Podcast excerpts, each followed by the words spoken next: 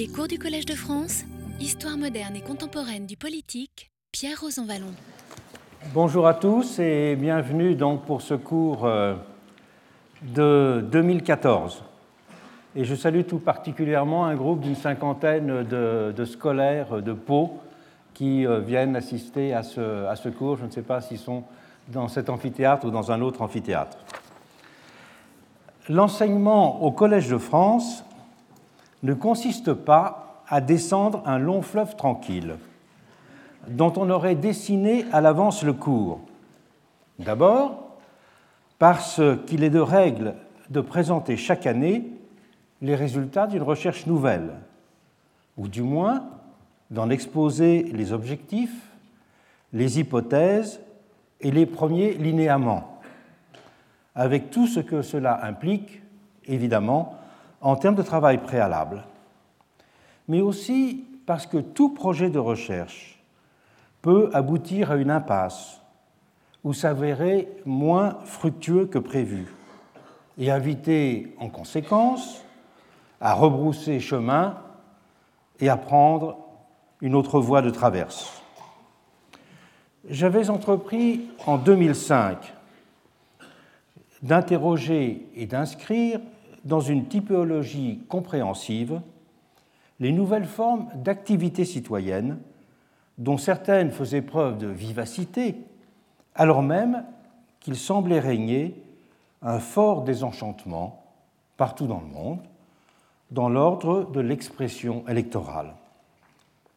L'ouvrage de la contre-démocratie, la politique à l'âge de la défiance, le sujet reste d'actualité, tiré de ce cours, a été publié en septembre 2006. J'ai alors formé le dessin plus vaste de décrire les métamorphoses qui affectaient les démocraties contemporaines, en continuant par une description des mutations qui affectaient les institutions démocratiques proprement dites. Dans la légitimité démocratique, impartialité, réflexivité, proximité, publié en septembre 2008, j'ai ainsi analysé les conditions dans lesquelles se développaient les institutions structurées autour de ces trois principes d'impartialité, réflexivité, proximité, alors même que les institutions majoritaires devenaient fréquemment suspectées. Avec la Société des égaux, publiée en septembre 2011, j'ai poursuivi cette investigation en prenant comme objet les formes sociales de la société démocratique. En ayant ainsi analysé la démocratie contemporaine dans ses trois dimensions d'activité civique, de régime politique, les institutions, et de formes sociales, je pensais être arrivé à un point où il me serait possible de tenter de donner un cadre d'ensemble à ces travaux sur les mutations contemporaines de la démocratie. C'est ce que j'ai voulu entreprendre dans mes cours de 2012 et de 2013, auxquels j'avais donné le titre peut-être un peu trop imposant, La démocratie, de point, esquisse d'une théorie générale. Le cours de 2012 a été consacré dans cette perspective à faire une théorie de l'indétermination démocratique, tandis que celui de 2013 a proposé un cadre d'ensemble pour traiter des pathologies de la démocratie. Voilà où j'en étais après avoir terminé mon cours de l'an dernier, au printemps 2013. Je vais très rapidement rappeler les acquis de ces deux années avant d'expliquer pourquoi j'ai été amené cette année à me lancer dans une nouvelle direction, à laquelle je n'avais préalablement pas pensé. Nouvelle direction auquel euh, le cours de cette année va être consacré. Je rappelle donc d'abord les, acquis de ces cours sur l'indétermination démocratique et sur les pathologies de la démocratie. Les acquis du cours sur l'indétermination démocratique. Nul ne songerait aujourd'hui à contester que la démocratie désigne la forme naturelle de l'idéal politique. Si elle apparaît depuis plus de deux siècles comme l'incontournable principe organisateur de tout ordre politique moderne, l'impératif que traduit cette évidence a cependant été toujours aussi ardent qu'imprécis.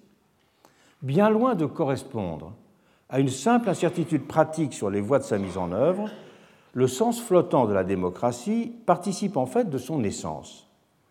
Il évoque un type de régime qui n'a cessé de résister à une catégorisation indiscutable. C'est de là que procède d'ailleurs la particularité du malaise qui sous-tend son histoire. Le cortège des déceptions et le sentiment des trahisons qui l'ont toujours accompagné ont été d'autant plus vifs que n'a cessé d'être inaccomplie sa définition.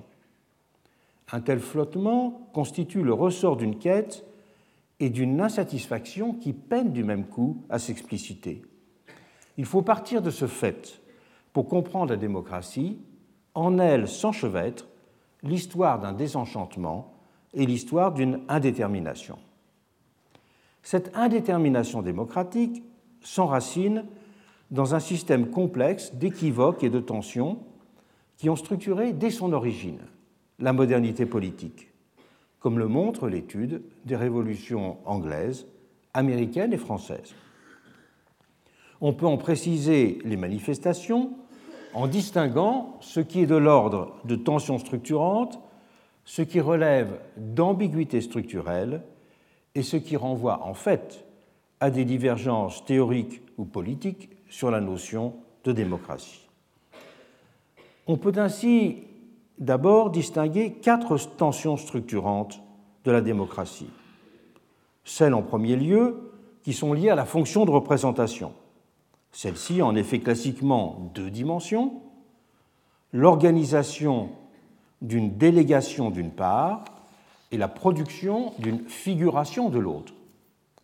Le représentant peut ainsi être le mandataire du représenté ou son image. Le problème est que ces deux approches conduisent à des conceptions et à des qualités relativement opposées. Le mandataire doit être d'abord fonctionnellement capable d'assumer la mission qui lui a été confiée. Il s'établit donc avec lui une différence constitutive entre le représentant et le représenté. A l'inverse, si le représentant doit être à l'image du représenté, c'est la qualité sociologique de similarité, de proximité qui est recherchée. Le représentant ne doit alors être qu'une sorte de double, équivalent et valorisant en même temps du représenté. Le problème est que ces deux qualités sont relativement antagoniques, rendant en permanence insatisfaite la quête d'une représentation adéquate. Tension, en second lieu, liée aux conditions d'obtention de la légitimité par les gouvernants et les formes de cette dernière. Elles peuvent n'être que procédurales et reposer, par exemple, sur le verdict majoritaire des urnes. Mais elles peuvent aussi renvoyer une appréhension substantielle, plus exigeante donc de la volonté générale. Un pouvoir n'étant dans ce cas considéré comme pleinement démocratique et pleinement légitime que s'il est soumis à des épreuves permanentes de contrôle et de validation à la fois concurrentes et complémentaires de l'expression majoritaire.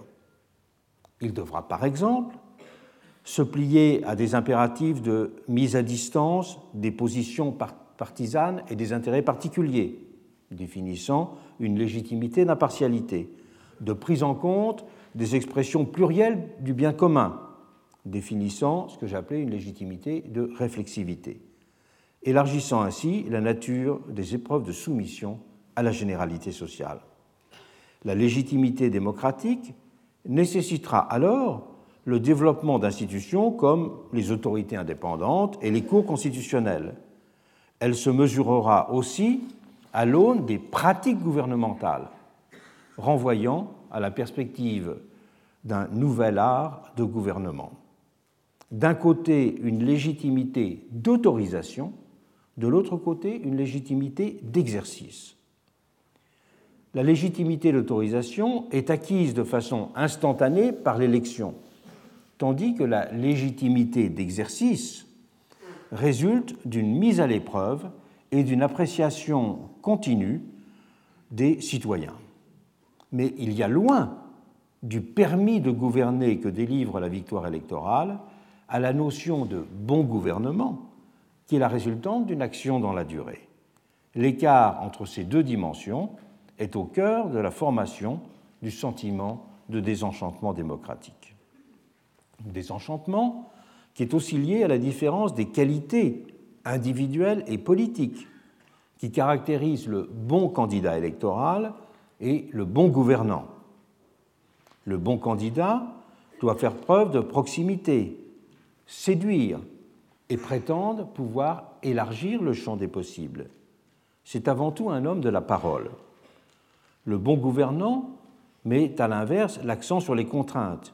Il est jugé sur ce qu'il fait effectivement et doit inscrire cette action dans une durée en décalage avec les impatiences sociales et les accélérations permanentes du temps médiatique. Le problème est que l'écart entre ces deux figures n'a cessé de s'accroître à l'âge des réseaux sociaux et de la télévision. Tension, en troisième lieu, entre les différents régimes de temporalité du politique. La démocratie a historiquement été marquée par le souci de rompre avec le poids des traditions et des héritages. L'histoire n'est pas notre code, disait fameusement Rabot Saint-Étienne pendant la Révolution. La démocratie a ainsi toujours manifesté une préférence pour le présent. Mais elle s'est aussi organisée autour d'un projet de mise en forme dans le temps d'un projet conduisant sur ce mode à contraindre le présent face à l'avenir. Ces différents régimes de temporalité renvoient à la distinction entre la notion de décision et celle de volonté. Des décisions peuvent être répétées, instantanées, alors qu'une volonté est un déploiement de l'être social dans le temps. La volonté est une construction, une invention, et ne prend sens et forme que dans la durée. Cette variable d'exercice qu'est le temps n'a été que très peu pensée dans les démocraties. Elle ne l'a été qu'à travers deux catégories techniques, la question de la durée euh, des mandats et la théorie des élections fractionnées, pour des élections au Sénat par exemple. Au moment de la Révolution française, il apparaissait par exemple impensable d'élire des représentants pour une durée supérieure à un an. Et c'est de fait ce que prévoyait la Constitution de 1791. Longtemps aux États-Unis, il a également été envisagé d'avoir des élus au Congrès pour un mandat de un an, et c'est à titre en quelque sorte de compromis que c'est finalement sur la base d'un mandat de deux ans que la Constitution a enregistré les choses, toujours en vigueur. On a même vu, pendant la Révolution française, prise la décision de nommer un nouveau président de l'Assemblée nationale toutes les semaines. La représentation était donc, de cette façon, remise en cause en permanence. Les élections fractionnées, comme celles qui euh, sont utilisées pour élire les Sénats dans beaucoup de pays du monde, constituent quant à elles un mécanisme tout à fait différent, car elles présupposent au contraire qu'on a une permanence du corps représentatif. Le corps est permanent et ses membres, eux, euh, ne cessent de changer. Se met ainsi en place du point de vue des temporalités, une tension entre ce qu'on pourrait appeler une démocratie de la décision et une démocratie de la volonté. Tension qui n'est résolue en fait qui, par la superposition dans le moment constituant. Doivent ensuite être prises en compte les ambiguïtés structurelles de la démocratie. La première, et la principale de ces ambiguïtés, concerne la difficulté de saisir son sujet, le démos. Difficulté qui a une longue histoire. Elle s'est d'abord liée au XVIIIe siècle à l'oscillation entre les notions de plebs et de populus. À l'âge des révolutions, elle a ensuite résulté de la tension entre une appréhension juridique et philosophique du peuple, alors considéré comme un corps civique indivisible, et la considération sensible du peuple social, à la fois peuple-mouvement et peuple-condition. Mais au-delà de cette tension entre le peuple corps civique et le peuple social, c'est l'appréhension sociologique même de ce dernier peuple-condition qui est problématique dans une société d'individus largement désubstantialisée. On est alors réduit à le saisir en le décomposant sous les espèces d'une addition de ces manifestations ou de ces figures. Peuple invisible des multiples situations d'oubli social, peuple histoire de l'évocation des lieux et des moments de mémoire, peuple principe, forme de tous les sujets de droit et expression des valeurs fondatrices du vivre ensemble enfin. Il est ainsi constitué, ce dernier, par ce qui fonde le projet d'inclusion de tous dans la cité. Cette polysémie du mot peuple en multiplie les figures qui peuvent être concurrentielles et entraîner en conséquence d'insolubles conflits de légitimité, car chacun de ces différents peuples a en quelque sorte ses représentants spécifiques. Les assemblées parlementaires représentent le peuple électoral, le peuple arithmétique de la majorité, les conseils constitutionnels et les cours suprêmes ou les cours suprêmes représentent le peuple principe, les enquêtes sociales révèlent le peuple invisible et de multiples organisations de la société civile mobilisent le peuple événement, aussi appréhendé comme peuple social.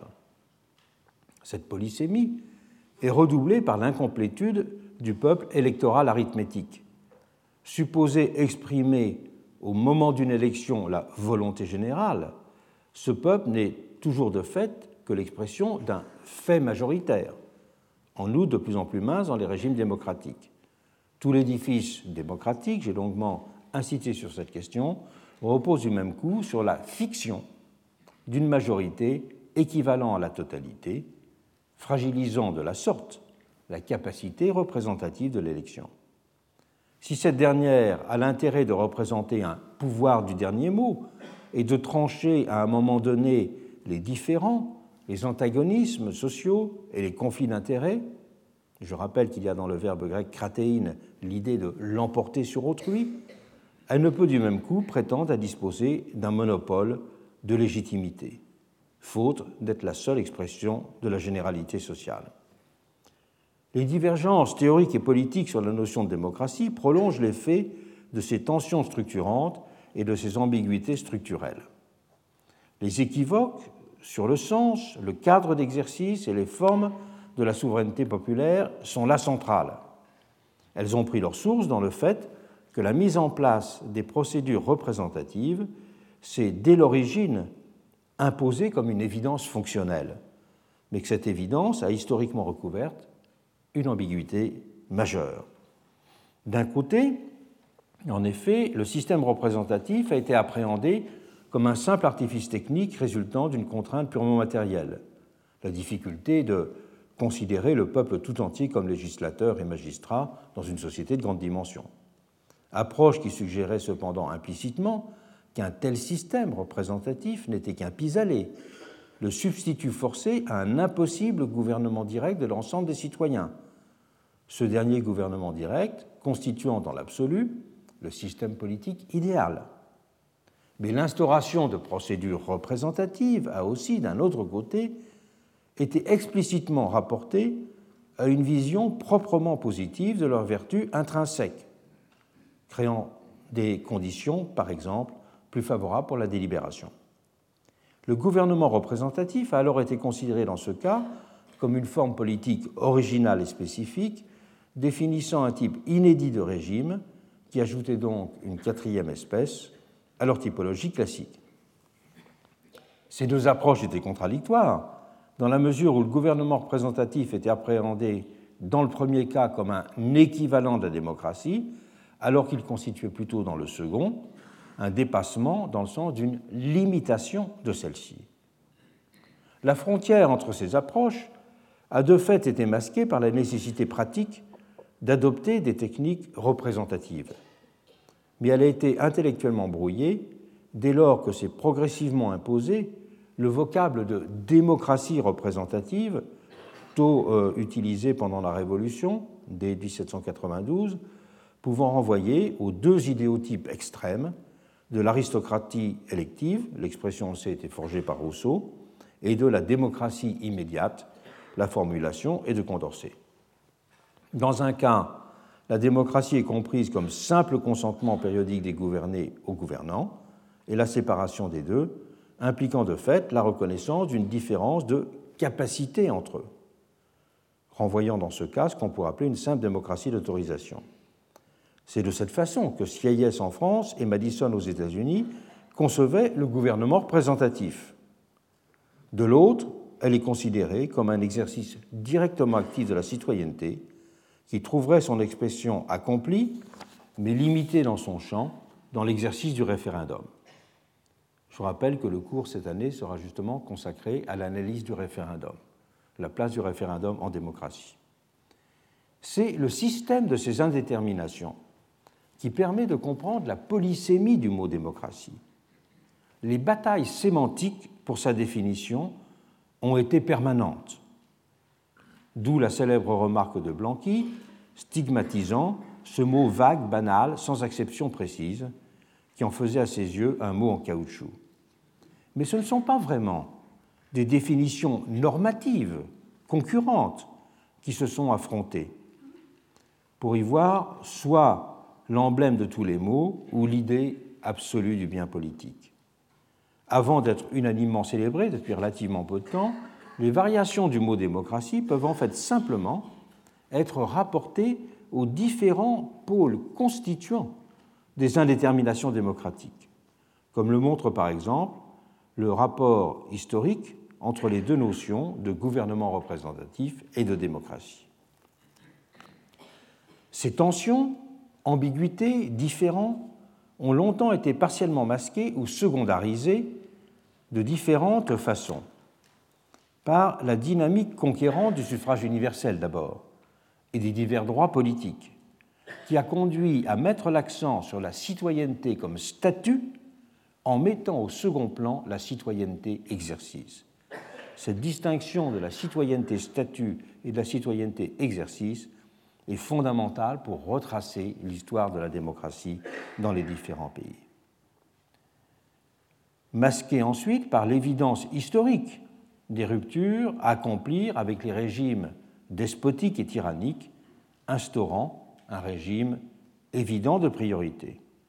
Mais aussi, et c'est très important, par la vision relativiste prudentielle qui avait marqué de son empreinte la période de critique du totalitarisme. Ce travail sur l'indétermination démocratique a donc fait euh, l'objet euh, d'un cours relativement euh, cohérent en 2012 et je l'ai prolongé en 2013 par une réflexion dont je rappelle rapidement quelques éléments sur les pathologies de la démocratie. Ces pathologies de la démocratie, j'ai en effet cherché à les définir à partir des formes de la détermination démocratique. Et je les ai définies comme la résultante d'une dénégation de l'indétermination démocratique et comme une prétention en résoudre les apories sur le mode d'une réduction et d'une polarisation. Je peux en donner deux exemples parmi les plus saillants pour euh, rappeler euh, ce qui été la démarche de secours de l'an dernier. La première, c'est la conception de la représentation comme incarnation, et la seconde, ce sont les théories euh, minimalistes de la démocratie. La représentation incarnation, comme pathologie de la démocratie, on peut l'appeler pathologie de la démocratie parce qu'elle prétend résoudre les apories de la représentation-figuration en érigeant un pouvoir-société, supprimant donc en soi la distance entre le pouvoir et la société. Et on le sait, ce sont les régimes totalitaires du XXe siècle qui ont de la sorte renoué avec l'idée d'incarnation et sécularisé la vieille notion théologique de corps mystique. Pour reprendre une formulation de Carl Schmitt, selon lesquels les concepts politiques centraux ont souvent été des concepts théologiques sécularisés. Dans l'univers nazi, l'État était ainsi présenté comme la figure, la Gestalt, du peuple politique. C'est dans la figure du Führer qu'était censée s'opérer le plus visiblement cette unité-identité. C'est en lui que la puissance collective devenait réalité tangible la volonté politique qui se forme dans le Führer n'est pas la volonté personnelle d'un individu, mais la volonté générale d'une communauté, soulignait un des idéologues du régime.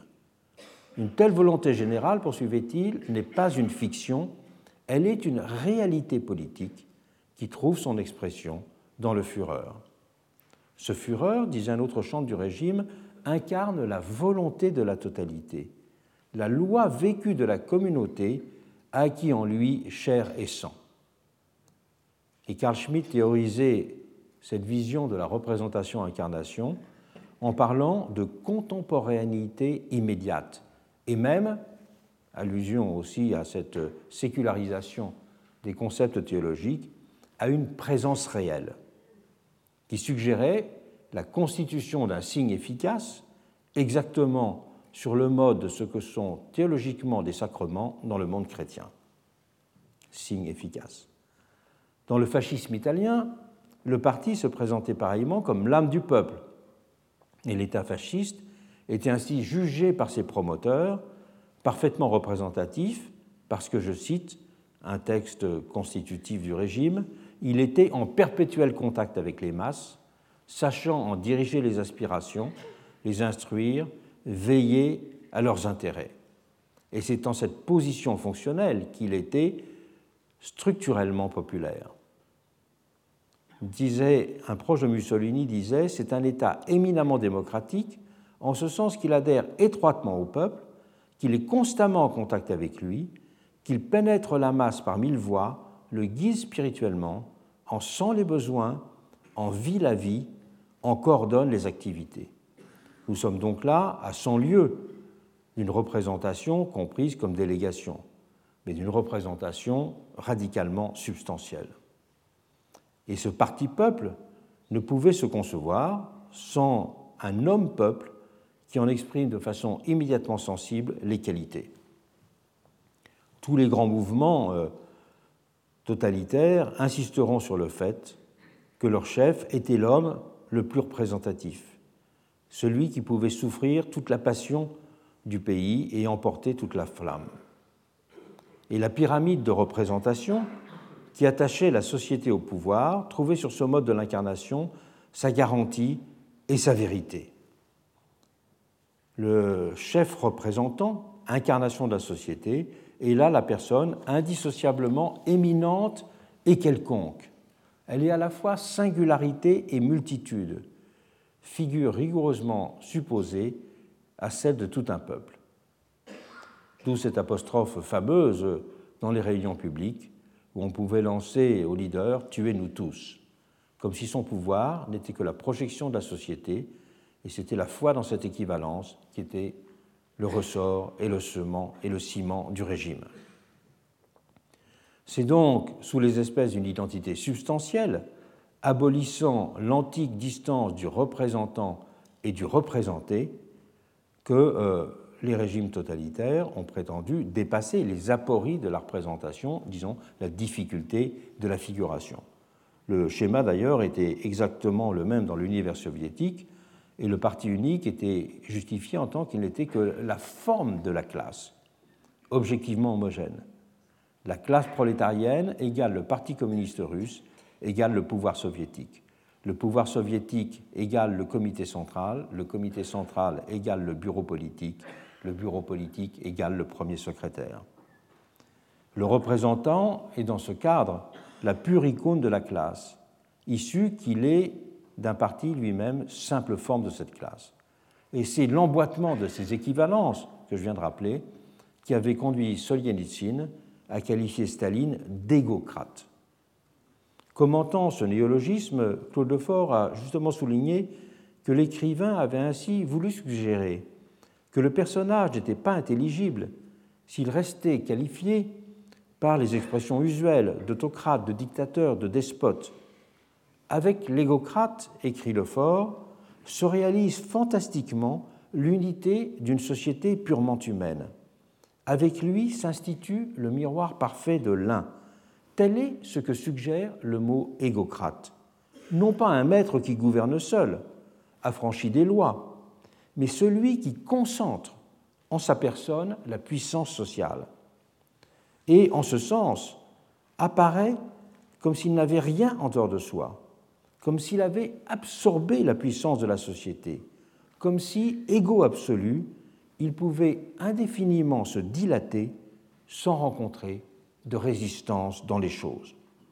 Et effectivement, Staline pouvait ainsi dire, plus fort que Louis XIV, la société c'est moi. Si la réalité ne coïncidait pas avec de telles prétentions dans ces régimes totalitaires, c'est alors cette réalité qu'il fallait congédier, en même temps qu'il convenait d'éliminer les voix qui dénonçaient cette fiction et cet inachèvement. D'où l'action permanente de ces régimes pour substituer par tous les moyens au monde réel un monde factice dont ils possédaient seuls les clés. Ce sera l'entreprise de ce que Hannah Arendt a appelé l'idéologie et dont elle a analysé les mécanismes de production. Cette figure de l'homme-peuple a certes souvent été mise en scène de façon moins implacable, dans le cas du bonapartisme par exemple, mais c'est bien dans les régimes totalitaires qu'elle trouvera son expression radicalisée. Dans une perspective tout à fait opposée, on peut décrire une autre forme de pathologie de la démocratie. Les théories de la démocratie minimale prétendront ainsi aussi résoudre ces apories de la démocratie, mais sur le mode d'une réduction et non pas d'une polarisation dans ce cas, en minimisant la portée de la notion de gouvernement représentatif et en le limitant à une simple procédure de validation des gouvernants, et en l'alliant parallèlement à une vision aristocratique du mécanisme électoral qui en élimine les contradictions structurantes. C'est donc euh, se situer simplement dans l'un des cadres du pôle de l'indétermination. Ce qu'on peut appeler la démocratie d'autorisation a trouvé au XXe siècle, sous la plume de Schumpeter, sa définition la plus claire et la plus abrupte.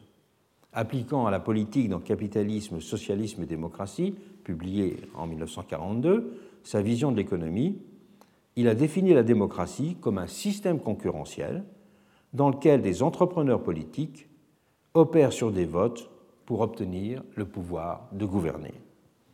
D'où sa formulation célèbre, la méthode démocratique est un système institutionnel qui aboutit à des décisions politiques dans lesquelles des individus acquièrent le pouvoir de statuer sur ces décisions à l'issue d'une lutte concurrentielle portant sur les votes du peuple.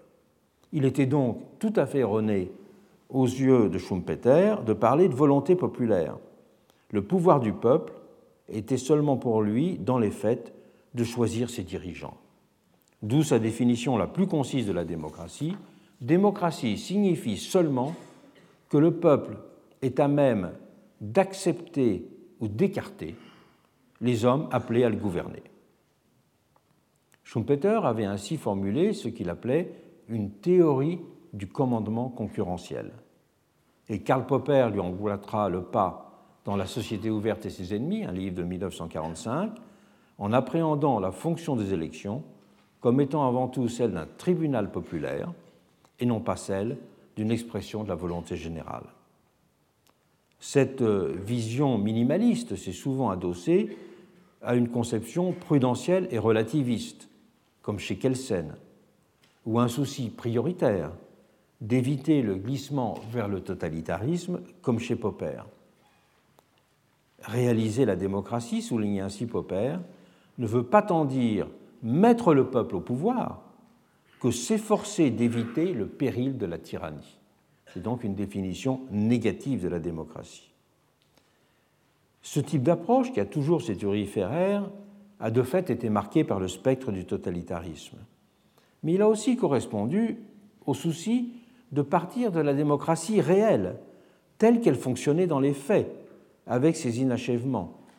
Il est certain qu'en termes de pratique, c'est souvent à une simple validation des gouvernants que c'est historiquement réduit la démocratie, dans les faits. Mais le problème de ces théories minimalistes de la démocratie est qu'elles érigent les inaccomplissements de la démocratie en une implacable loi des reins. On retrouve d'ailleurs cette expression de loi des reins pour formuler les théories minimalistes et réalistes de la démocratie chez d'autres théoriciens dits réalistes du début du XXe siècle, comme Michels, Ostrogorsky ou Mosca. C'est en ce sens qu'on peut parler d'une pathologie, même si elle n'a évidemment ni la portée ni les conséquences de celle qui dérive de la prétention à former une représentation incarnation. Il y a une pathologie de l'excès dans certains cas, une pathologie de la limitation dans l'autre. Il faut encore souligner que cette démocratie minimale s'est historiquement enracinée en profondeur dans le présupposé d'une différence de qualité et de capacité entre élus et électeurs, renvoyant à une interprétation qu'on a souvent qualifiée d'aristocratique du gouvernement représentatif et qui avait été théorisée dès la fin du XVIIIe siècle par les pères fondateurs américains et certains des pères fondateurs français. En Amérique, ils avaient en effet explicitement et fermement défini la République américaine comme une forme de gouvernement représentatif radicalement opposée à l'idée démocratique littérale en son principe, et pas seulement donc pour des raisons pratiques tenant à la taille des républiques concernées. La véritable distinction entre les anciens gouvernements et le gouvernement américain, disait-on ainsi dans le fédéraliste, c'est l'exclusion totale du peuple, en sa capacité collective, de toute participation au dernier, et non l'exclusion totale des représentants du peuple de l'administration des premiers.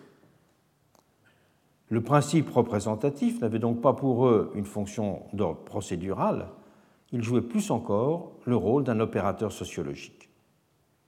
L'effet de la représentation, soulignait ainsi Madison dans le célèbre article 10 du Fédéraliste, est d'épurer et d'élargir l'esprit public en le faisant passer par l'intermédiaire d'un corps choisi de citoyens, dont la sagesse est le mieux à même de discerner le véritable intérêt du pays et dont le patriotisme et l'amour de la justice seront les moins susceptibles de sacrifier cet intérêt à des conditions éphémères et partiales. Le propre de la représentation était ainsi pour ces pères fondateurs américains de produire un effet de sélection, de distinction, ayant pour conséquence de faire accéder au pouvoir des hommes plus capables que la masse des électeurs de discerner l'intérêt général. Il était, pour résumer les choses, de faire émerger une aristocratie naturelle. Du côté français, il n'est pas difficile de citer des formulations de Sieyès, de Barnave ou de Roederer, les principaux inspirateurs de la Constitution de 1791, proches de celles de Madison ou d'Hamilton. Sieyès disait ainsi, c'est pour l'utilité commune que les citoyens se nomment des représentants, représentants bien plus capables qu'eux-mêmes de connaître l'intérêt général et d'interpréter à cet égard leur propre volonté. La très grande majorité de nos citoyens, poursuivait-il, n'a en effet ni assez d'instruction ni assez de loisirs pour vouloir s'occuper directement des lois qui doivent gouverner la France. Même son cloche chez Barnave, il disait Le peuple est souverain, mais dans le gouvernement représentatif, ses représentants sont ses tuteurs.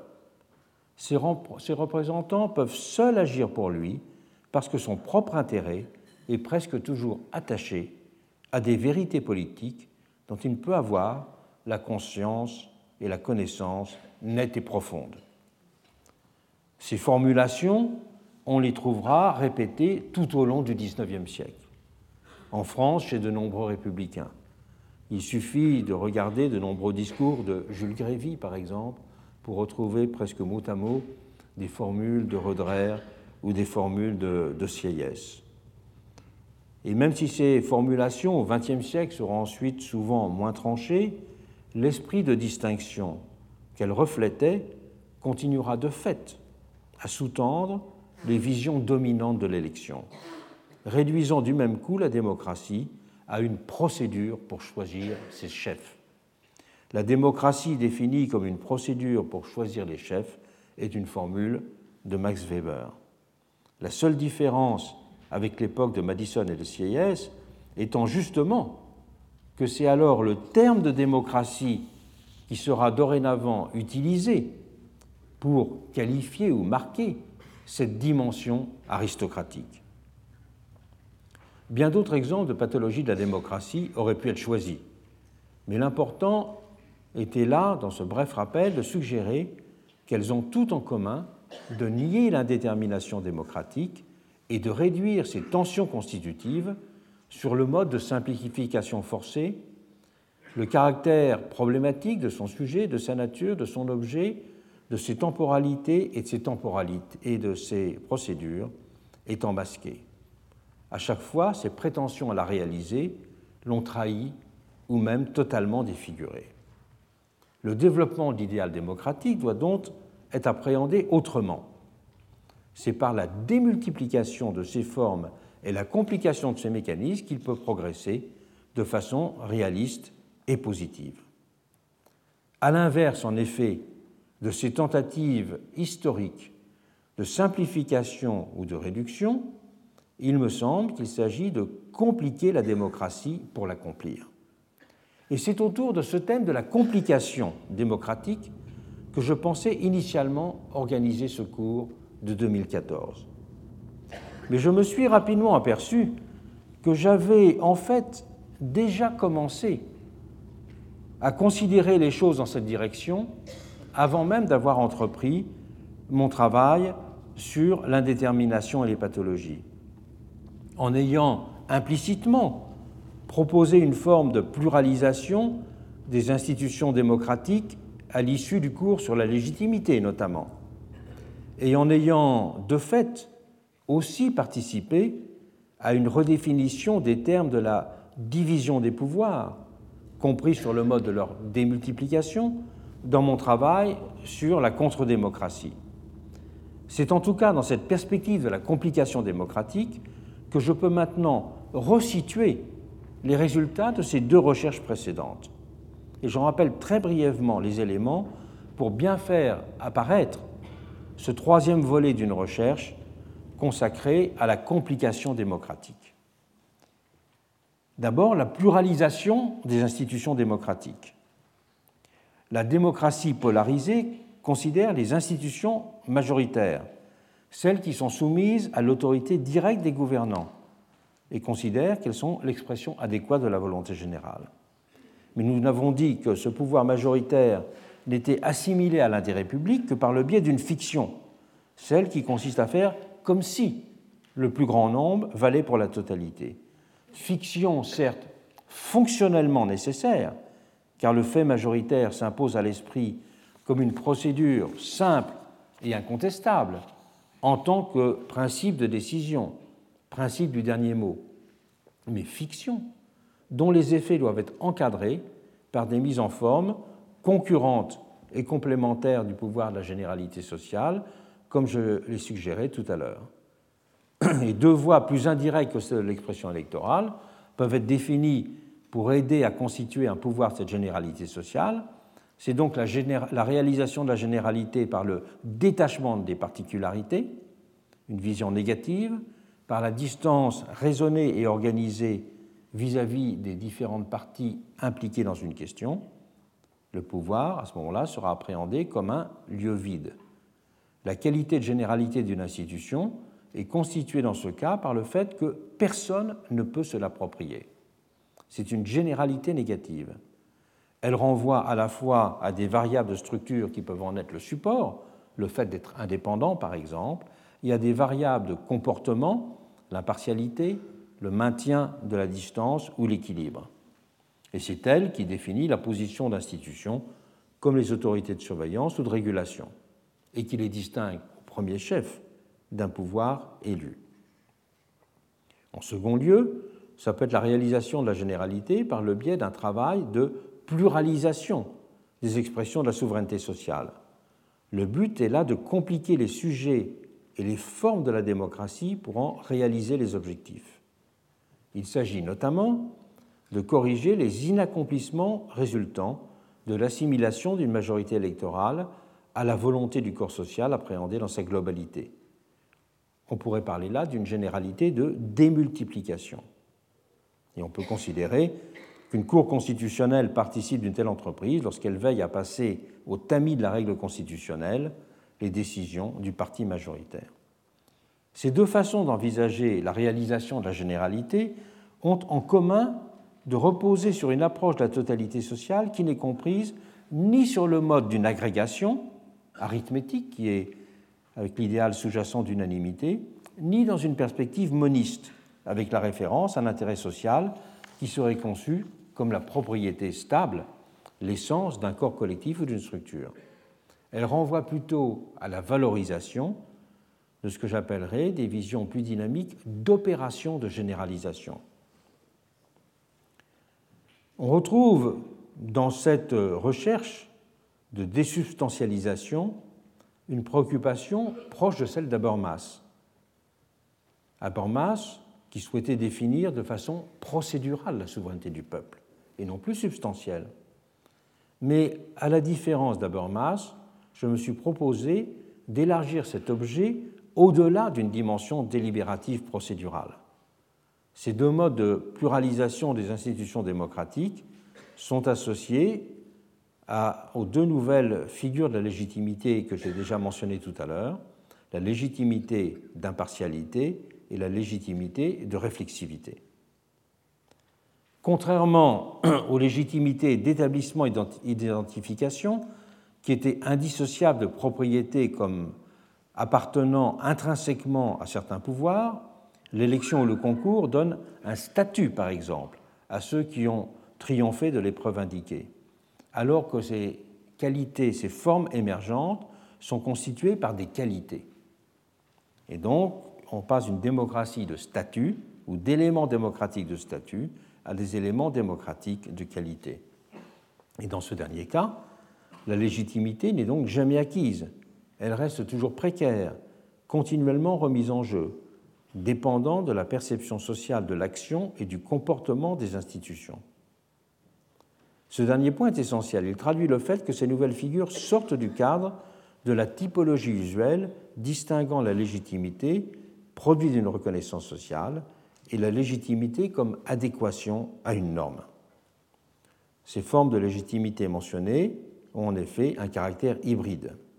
Elles dérivent des caractéristiques des institutions, de leur capacité à incarner des valeurs et des principes, mais elles restent simultanément dépendantes du fait qu'elles doivent être perçues comme telles. On peut de la sorte concevoir que leur déploiement puisse faire entrer les démocraties dans un nouvel âge, et le régime de légitimité qui émerge conduit à dépasser les termes de l'opposition traditionnelle entre les gardiens de la généralité républicaine, surtout préoccupés par la substance des choses, et les champions d'une démocratie forte, d'abord attentifs à l'intensité des procédures et de la mobilisation sociale. Une autre façon de concevoir cette démultiplication, cette complication de la démocratie, c'est euh, de définir une conception élargie de la division des pouvoirs. La division des pouvoirs, il est très important de le rappeler, n'a toujours été conçue qu'à partir du rapport à la loi. Le législatif, c'est ce qui produit la loi. L'exécutif, ce qui l'applique et le traduit en décision opérationnelle, alors que le judiciaire veille à ce qu'elle ne soit pas contournée ou enfreinte. Les débats dans cette perspective, ceux euh, de la coordination ou de euh, leur séparation, sont limités. Mais il y a d'autres formes de division des pouvoirs que l'on peut envisager. Une autre forme, non pas à partir des rapports à la loi, mais à partir des fonctionnalités démocratiques.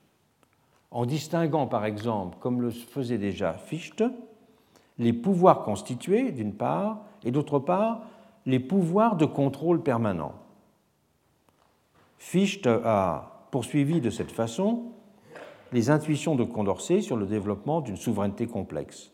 Il en a à la fois radicalisé l'expression et précisé les conditions. Son dualisme démocratique se distingue par cela des conceptions traditionnelles de la division des pouvoirs. Ce dualisme est d'abord euh, plus radical d'ailleurs que chez Condorcet. Il ne consiste pas seulement, comme chez ce dernier, à penser la distinction entre souveraineté déléguée et souveraineté de contrôle. Il radicalise la question de la division des pouvoirs en la simplifiant. Pour lui, la distinction essentielle est celle des puissances positives et des puissances négatives. L'exécutif, le législatif et le judiciaire, dit-il, sont tous des pouvoirs actifs, de façon complémentaire et qui peut évoluer dans le temps.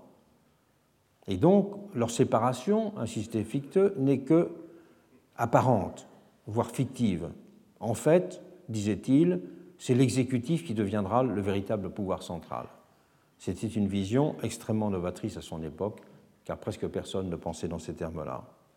Et la théorie libérale de la séparation des pouvoirs était donc pour lui relativement inopérante, sauf à correspondre, comme c'était le cas chez Montesquieu, à la perspective d'un régime mixte qui équilibrerait démocratie, aristocratie et monarchie.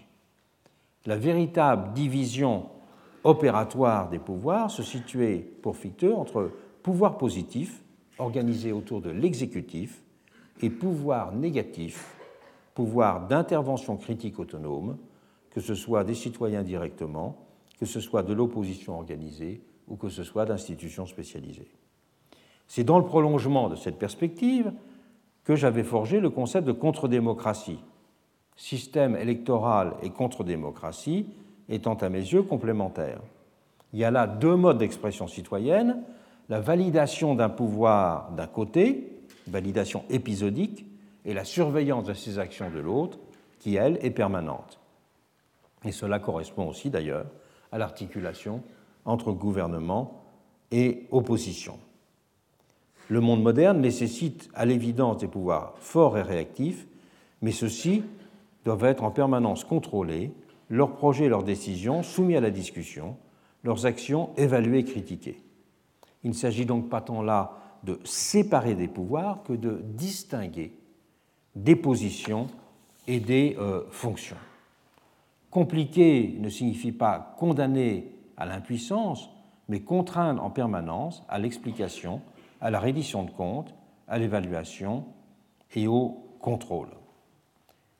Ces deux volets du travail sur la complication démocratique, tels que je les ai rapidement présentés, se trouvaient ainsi de fait déjà largement mis en place, même s'il aurait naturellement fallu en approfondir dans chaque cas la conceptualisation.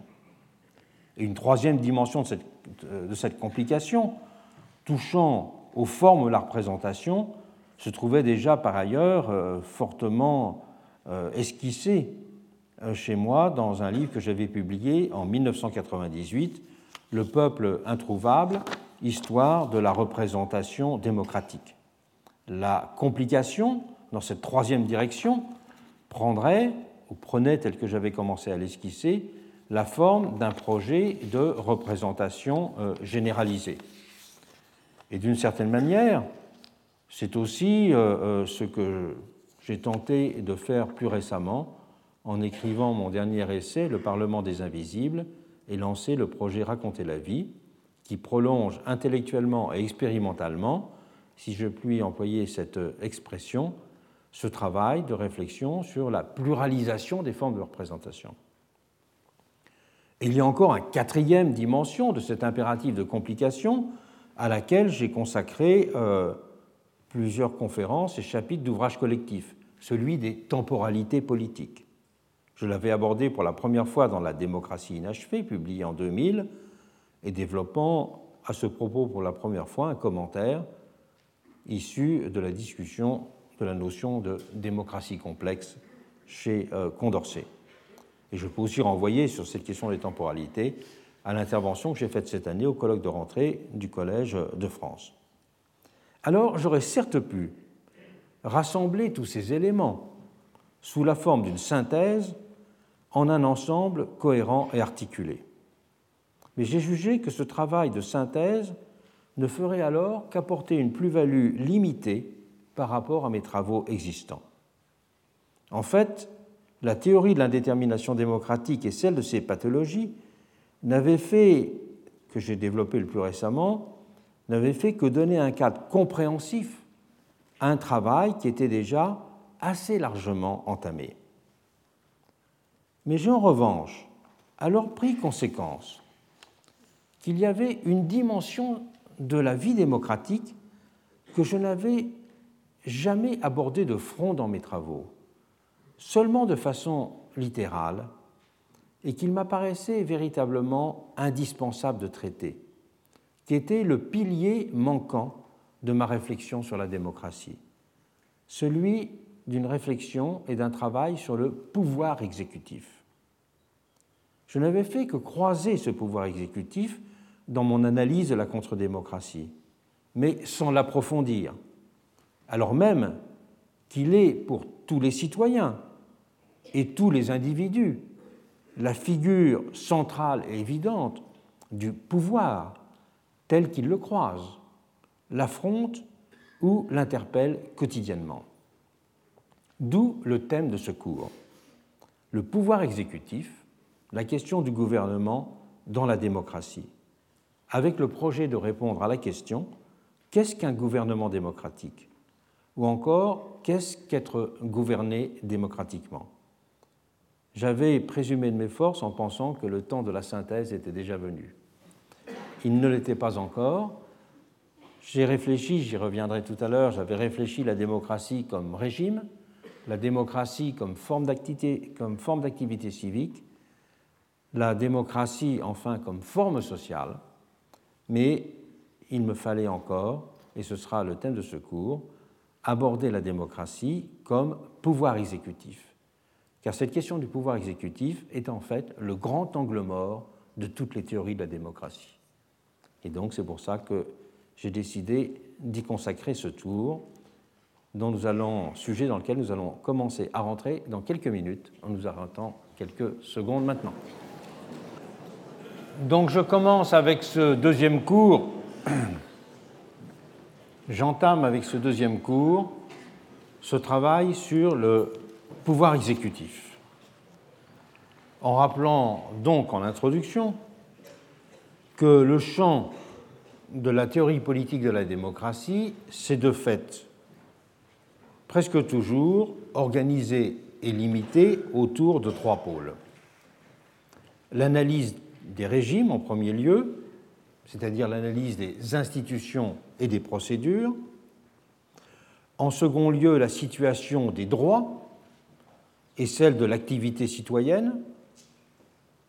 Et en troisième lieu, les modes de composition et d'institution du social, avec tous les conflits et les compromis autour de ces modes de composition du commun et des formes de l'égalité.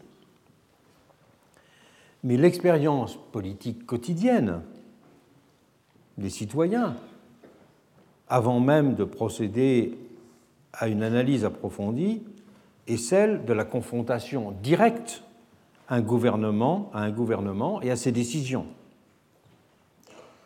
Alors qu'il n'y a pas de théorie démocratique de ses méthodes, de son activité, de ses actions, de ses décisions et du mode de constitution de ses projets.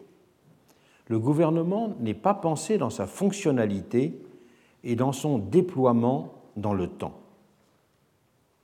Les analyses se limitent en fait à évaluer ses actions et ses résultats, indice de satisfaction, désenchantement, confiance ou défiance.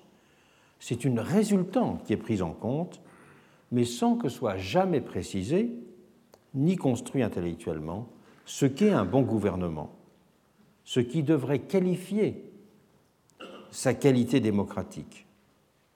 Il n'est considéré que comme la figure emblématique d'une extériorité politique.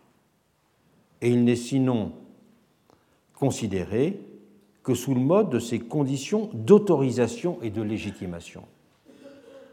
Il y a une théorie de l'autorisation une théorie, on pourrait dire, de la dévolution du permis de gouverner. Mais il n'y a pas de théorie de l'exercice du gouvernement.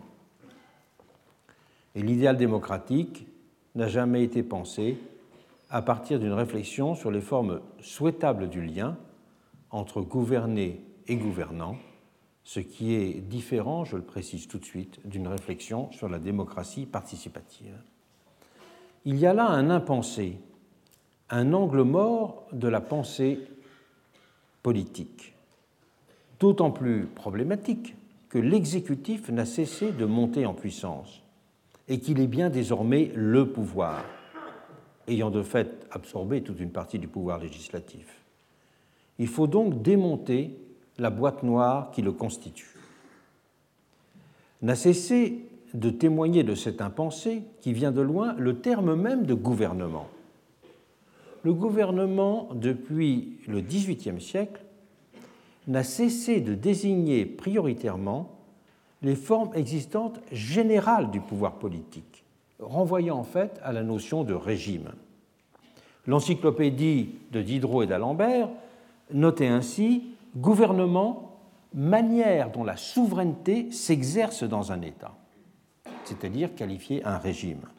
Et pendant la Révolution française, la notion centrale de gouvernement représentatif ne renverra nullement à un mode particulier d'exercice du pouvoir exécutif, mais désignera un mode de désignation et de production des lois. En France toujours, cette expression gouvernement représentatif sera mise en parallèle avec celle de république, de monarchie ou de démocratie au XIXe siècle, désignant soit une alternative, soit une modalité de ces types de régimes. Et quand Tocqueville parlera un peu plus tard du gouvernement de la démocratie en Amérique, il ne parlera pas du pouvoir exécutif. Gouvernement représentatif, gouvernement parlementaire, c'est toujours avec la béquille d'un adjectif le gouvernement a été appréhendé comme forme politique générale position sémantique qui se retrouve dans le fait que la littérature consacrée au pouvoir exécutif proprement dit est très mince au regard de ce qu'il représente dans les faits. Si vous regardez la littérature consacrée au pouvoir législatif, à l'action parlementaire, vous aurez des bibliothèques entières qu'il sera facile, qu'il est facile de constituer sur le pouvoir législatif, c'est beaucoup plus mince. Position qui contraste aussi avec la situation médiévale, je reviendrai plus tard. C'est en effet alors le gouvernement, au sens étroit du terme et strict, qui faisait l'objet de toutes les attentions. Ceux qui le souhaitent, euh, pour mesurer cette distance entre la vision 18e, 19e du terme de gouvernement et celle médiévale, peuvent se rapporter par exemple au récent commentaire que Patrick Boucheron a donné des célèbres fresques de Lorenzetti au palais public de Sienne dans son bel ouvrage Conjurer la peur, Sienne 1338. Le cours de cette année va donc commencer l'exploration de cette terra incognita de la théorie démocratique en partant de l'analyse des termes du déni du pouvoir exécutif. Car le pouvoir exécutif n'a pas simplement été négligé, minimisé, secondarisé, il a fait l'objet d'un véritable déni dont dès la semaine prochaine j'analyserai les conditions. C'est bien en effet en termes de déni volontaire et non pas de simple négligence qu'il faut appréhender la question. J'analyserai les racines de ce déni qui ont été liées à la recherche des conditions de mise en œuvre d'un pouvoir impersonnel contrastant avec l'âge absolutiste. Cette quête d'un pouvoir impersonnel a en effet été le cœur de la recherche démocratique, alors que le pouvoir exécutif semblait voué par nature à être au contraire un pouvoir personnel. C'est la raison d'ailleurs pour laquelle les théoriciens de euh, la Constitution française insistaient en polémiquant avec Thomas Paine d'ailleurs, sur le fait que le gouvernement représentatif devait être lié pour eux à la forme monarchique, car la forme monarchique est celle qui incarne justement le fait de l'unicité de l'exécutif. Cette volonté d'un pouvoir impersonnel, c'est ce à quoi correspondait à la fois l'idée de volonté générale et celle de marché au XVIIIe siècle. La volonté générale, c'est justement ce qui considère une volonté de corps radicalement dépersonnalisée et le marché, de la même façon, sous les espèces de la main invisible, est une forme de pouvoir impersonnel. On a expliqué ainsi que le marché fonctionnait en l'absence de toute direction centrale et sans qu'il soit nécessaire que les gens se parlent ou qu'ils communiquent entre eux et que l'ordre économique est la conséquence non intentionnelle des actions d'un grand nombre de personnes. Le marché, j'ai analysé ça dans un de mes premiers ouvrages, du capitalisme utopique, par essence dépersonnalise le lien social. Il s'oppose à la notion de contrat. Et de même que la volonté générale est la forme impersonnelle du tout social. Le marché est la figure du pouvoir impersonnel et la volonté générale est la forme impersonnelle du tout social. Lié à l'idée d'un pouvoir personnalisé, l'exécutif sera de la sorte nié ou tout au moins fortement secondarisé dans la pensée démocratique, le pouvoir législatif étant à l'inverse sacralisé, nous le verrons. Et nous verrons dès la semaine prochaine, en conséquence, comment les visions du progrès démocratique se sont focalisées autour de la notion de peuple législateur. Notion de peuple législateur dans trois directions. Cela peut être, pour certains, celle de la législation directe. J'insiste sur le fait que la notion de gouvernement direct est presque introuvable au XIXe siècle, alors que triomphe, pendant la Révolution française aussi, celle de législation directe. J'insisterai sur cette distinction fondamentale. En second lieu, par la recherche des conditions de minimisation de la distance représentative. Et c'est l'encadrement de la délégation qui sera dans ce cas perçu comme la solution. Durée et cumul des mandats, organisation de primaires, procédure de révocation, le recall américain par exemple.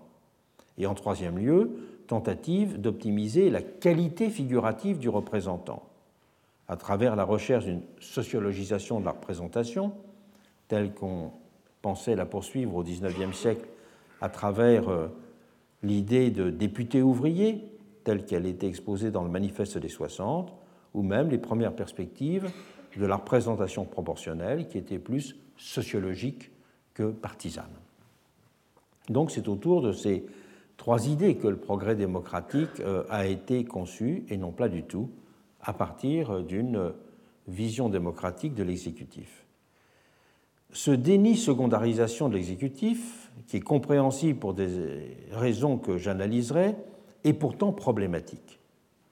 Le pouvoir exécutif, outre le renforcement historique progressif ultérieur de sa nécessité, dont nous détaillerons les conditions dans ce cours, apparaît en effet structurellement incontournable pour trois raisons majeures.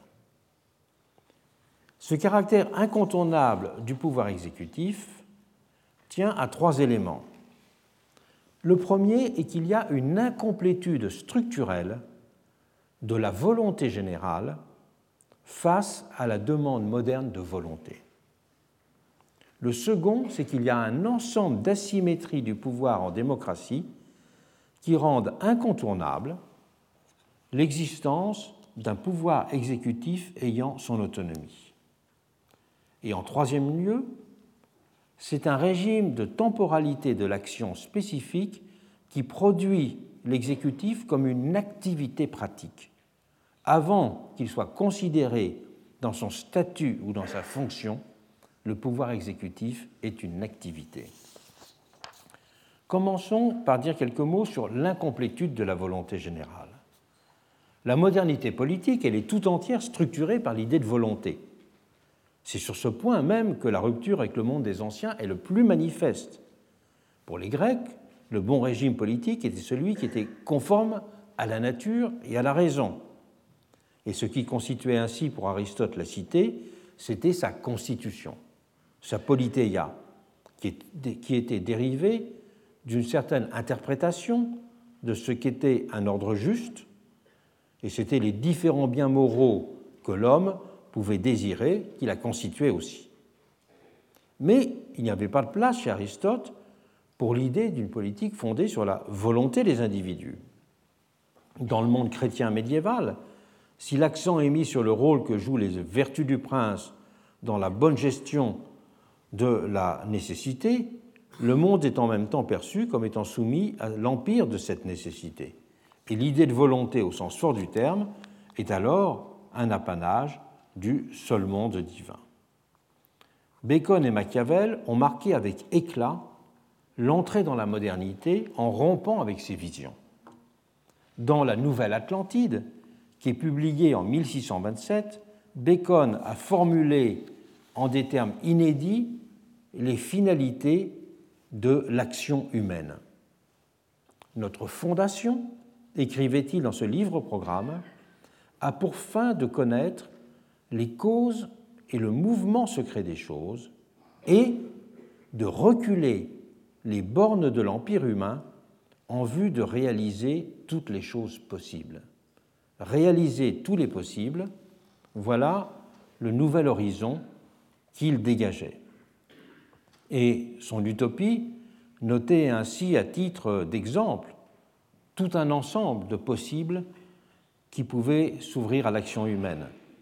Il parlait de prolonger la vie, de retarder le vieillissement, de guérir des maladies réputées incurables, de transformer le tempérament, l'embonpoint et la maigreur, de transformer la stature, de transformer les traits, d'augmenter, d'élever le cérébral. Il y avait là tout un programme de type hygiéniste et même eugéniste. Il allait même jusqu'à dire qu'il fallait envisager la possibilité de métamorphoser un corps dans un autre, de fabriquer de nouvelles espèces, de transplanter une espèce dans une autre, de transformer radicalement la matière, les conditions du solide, les conditions du mou, de transformer les substances acides et aqueuses en substances grasses et onctueuses, de produire des aliments nouveaux à partir de substances qui ne sont pas actuellement utilisées. Il promettait en effet, enfin, d'envisager de plus grands plaisirs pour tous les sens. Dans cette vision euh, de Bacon de la Nouvelle Atlantide, il y avait donc euh, une idée tout à fait neuve, c'est de penser qu'il y avait une extension du champ des possibles et que les idées de progrès de transformation du monde étaient à partir de là considérées comme structurant de l'histoire humaine. Et on peut dire que de Bacon à Marx, Marx qui notait dans ses fameuses thèses sur Feuerbach les philosophes n'ont fait qu'interpréter diversement le monde, ce qui importe c'est de le transformer, on peut dire que c'est un même fil qui s'est déployé. Cette foi dans le progrès et dans la capacité de la volonté humaine à transformer le monde a été indissociable d'une nouvelle considération du rôle de l'imagination. Pour Pascal, l'imagination était encore, comme chez les classiques, la folle du logis, productrice d'illusions et de chimères.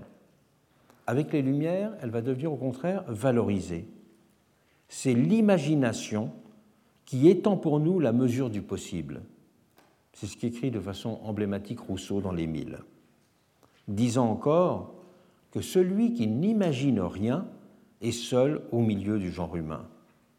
L'imagination est donc la faculté essentielle organisatrice de la sociabilité et organisatrice du champ de l'action l'imagination comme organisatrice de la sociabilité, ce sera un thème qui sera grandement développé par euh, tous euh, les libéraux écossais et notamment par Adam Smith. Le travail sur Adam, Smith sur l'imagination est à, cet égard euh, fondamental.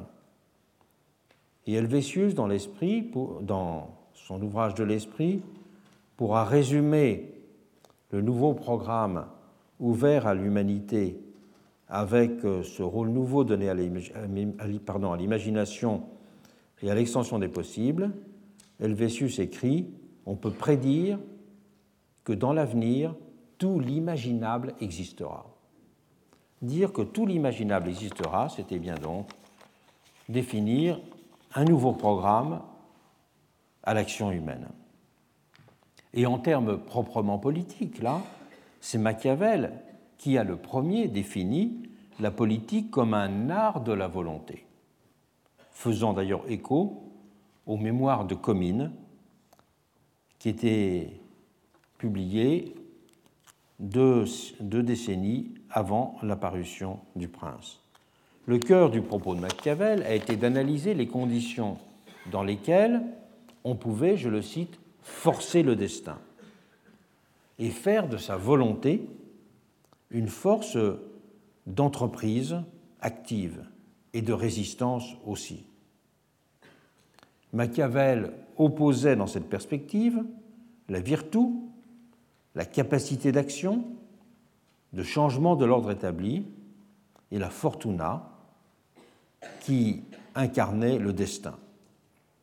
Il notait dans Le Prince Je sais bien qu'aucuns furent et sont en opinion que les affaires de ce monde soient en quelque sorte gouvernées de Dieu et de la fortune.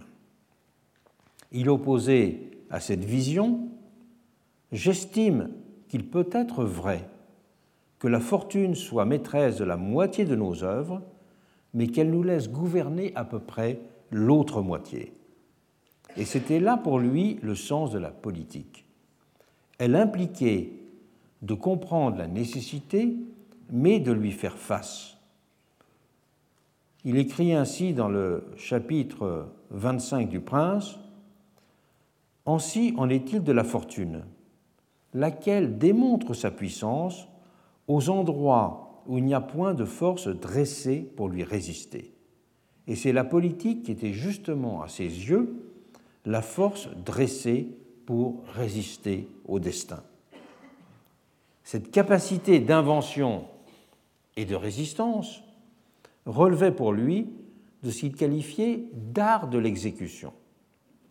Et c'est donc de Machiavel que vient pour cela la notion moderne de pouvoir exécutif. L'art de l'exécution n'est pas simplement un art passif de euh, mise en œuvre de loi, l'art de l'exécution, c'est la capacité d'étendre le champ des possibles et de faire reculer la nécessité. Ce pouvoir exécutif trouvait ainsi pour lui son espace et ses raisons d'existence dans le fait qu'il ne suffit pas de définir des règles et des institutions pour peser sur le cours des choses, mais qu'il convient de déployer une action spécifique et appropriée à chaque problème.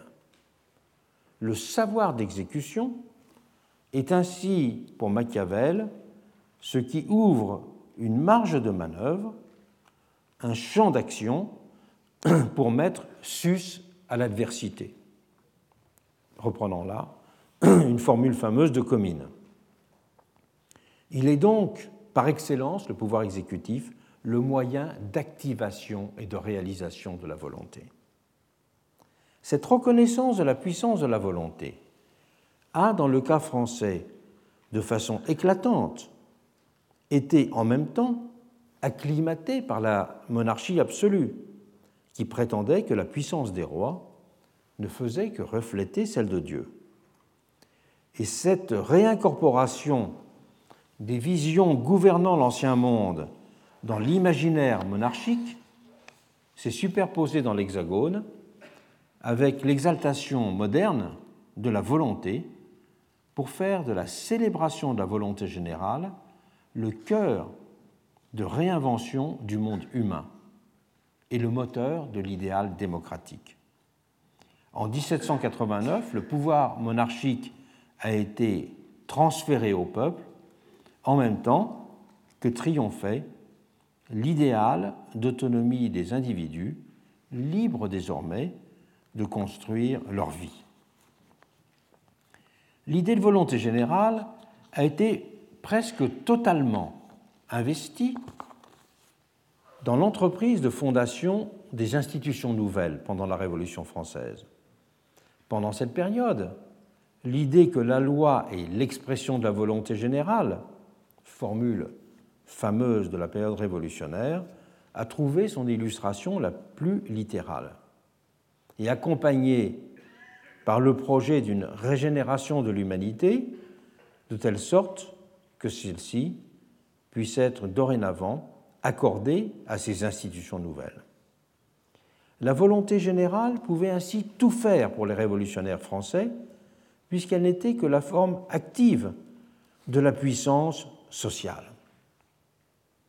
Le monde révolutionnaire est effectivement un monde peuplé de volonté, un monde qui ne laisse rien passer en dehors du contrôle des hommes. Mais en même temps, cette volonté, elle est toujours en quelque sorte une volonté diffusée dans le corps social. Elle est une volonté que l'on ne veut absolument pas personnaliser. Et cette vision de la volonté générale, de son abstraction, pourrait-on dire, rien n'en témoigne mieux que le fait remarquable de l'absence de monuments légués par la période révolutionnaire. Alors que les rois de guerre et les rois de gloire, pour reprendre l'expression d'un historien, ces rois de guerre et ces rois de gloire de l'Ancien Régime avaient au contraire voulu multiplier les illustrations matérielles de leur pouvoir, donner une image à leur volonté par les arts et l'architecture monumentale. Alors que c'est sur un mode beaucoup plus abstrait, plus social que matériel aussi, que s'est incarnée l'expression politique de la volonté après 1789. Et ce sont significativement les rassemblements festifs qui ont remplacé les monuments. Elle ne pouvait significativement se concevoir, il ne pouvait significativement se concevoir ces rassemblements festifs que dans un lieu absolument plastique, que rien ne venait borner ni contraindre. Les fêtes nationales, disait-on, ne peuvent avoir d'autre enceinte que la voûte du ciel, puisque le souverain, c'est-à-dire le peuple, ne peut jamais être renfermé dans un espace circonscrit et couvert. C'est pour cela que le Champ de Mars deviendra à Paris le lieu privilégié des célébrations nationales. Les cortèges révolutionnaires, a-t-on justement souligné, s'y rendaient volontiers, tandis qu'ils ignoraient le plus souvent les grandes places de la capitale, montrant ainsi qu'ils se souciaient moins d'un centre géographique que d'un centre métaphysique. Michelet ira même jusqu'à considérer qu'il était pour cette raison, ce champ de Mars, le seul monument qu'avait laissé la Révolution. Et il commentera, mais ce monument, la Révolution, ne l'a conçu que comme un lieu vide. La, Révolution a pour monument, a donc pour monument le vide, conclura-t-il, soulignant le contraste avec les multiples bâtiments légués par les régimes précédents pour marquer la capitale de leur empreinte. Vide architectural, mais législation monumentale. Telle a été l'œuvre de la volonté générale au sein, au soir de la Révolution. Le projet moderne d'un exercice souverain de la volonté humaine a ainsi été incarné par celui de volonté générale pendant la période révolutionnaire. Cette dernière a été absolutisée sous les espèces de la sage confection des lois d'un côté et d'autre part de la destruction des résistances et des complots qui en entravaient la marche. Mais cette incarnation a été loin d'épuiser le programme volontariste de la modernité. Elle en effet d'abord tendu à l'abstractiser sous les espèces de la production législative ou à la radicaliser sur un mode négatif, aboutissant à lui donner le visage d'une terreur dévorante. C'est pour cela que la question de la volonté est restée ouverte. Elle a trouvé un premier champ complémentaire de réalisation dans l'ordre individuel, avec le possible développement d'expériences créatrices, qu'il s'agisse de celles de l'artiste ou de l'entrepreneur, même si ces figures étaient bien sûr minoritaires au temps de la Révolution. Champ en effet restreint à l'époque par le fait qu'un petit nombre d'individus pouvait y prétendre, tant l'empire de la nécessité gouvernait alors durement le plus grand nombre d'existences pour lesquelles le possible était justement pratiquement réduit à néant. D'où la recherche permanente dans la période révolutionnaire d'une volonté de substitution, d'une volonté dans laquelle pouvaient se projeter les inaccomplissements individuels, en même temps que prendre forme sensible la volonté générale. Je parle de substitution et de projection en pensant au mot fameux de Tocqueville. Dans les sociétés démocratiques, écrit-il, l'imagination des hommes se resserre quand ils songent à eux-mêmes, mais elle s'étend indéfiniment quand ils pensent à l'État. Il arrive de là que les mêmes hommes qui vivent petitement dans d'étroites demeures visent toujours au gigantesque quand il s'agit des monuments publics. C'est dire que l'histoire de la démocratie est aussi celle d'une économie projective de la volonté. La volonté que l'on ne peut pas accomplir soi-même, on la projette, et c'était beaucoup plus le cas, c'est la comparaison qu'il faisait, beaucoup plus le cas en France qu'en Amérique, on la projette dans un grand État. Alors qu'en Amérique, elle pouvait être davantage projetée dans l'activité de la société civile. Et seul un pouvoir exécutif incarné était à même de satisfaire ces demandes de substitution et de projection. Et ces demandes de substitution et de projection de la volonté vont trouver leur place en France avec la figure de Napoléon. C'est lui qui va s'imposer comme le grand prêtre du culte de la volonté. Dès la fin 1796, on pouvait ainsi lire dans le courrier de l'armée d'Italie, rédigé sous sa surveillance directe, Bonaparte vole comme l'éclair et frappe comme la foudre. Il est partout et il voit tout. Il sait qu'il est des hommes dont le pouvoir n'a d'autre borne que leur volonté. Et Chateaubriand le caractérisera d'ailleurs plus tard dans ses mémoires comme étant un être impatient de volonté, tandis que Balzac en parlera de son côté comme, je cite, une des plus violentes volontés connues dans les annales des dominations humaines, et qu'il fera dire à l'un de ces personnages, il s'agit de Canalis, dans Autre étude de femme, c'était un homme qui pouvait tout parce qu'il voulait tout, un phénomène prodigieux de volonté. Il est d'ailleurs significatif que ce soit l'empereur qu'on ait naturellement, si je puis dire, attribué l'adage impossible n'est pas français. Et c'est à ce titre du ressort inépuisable de force vitale qu'il propulsait que Victor Hugo le qualifiera d'homme ineffaçable. C'est de là que procède, me semble-t-il, la fascination que n'a cessé d'exercer en son siècle ce professeur d'énergie, y compris chez certains de ses adversaires les plus décidés. Je pense là à Madame de Staël, qui était un des adversaires les plus décidés du régime, mais en même temps qui n'a cessé de souligner cette dimension d'énergie et de volonté. À partir de la Restauration, on le sait, en réaction à cela, les libéraux se feront au contraire les apôtres d'une politique refroidie, invitant à ce qu'elle donne congé à la volonté et invitant parallèlement à considérer que la liberté des modernes est appelée à se déployer essentiellement dans le champ des activités privées et à abandonner cette idée d'un élargissement du champ des possibles dans l'ordre politique.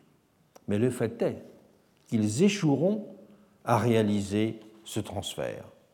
Restera en effet permanente une certaine demande d'expression concrète de la volonté en politique. Des personnages l'incarneront parfois.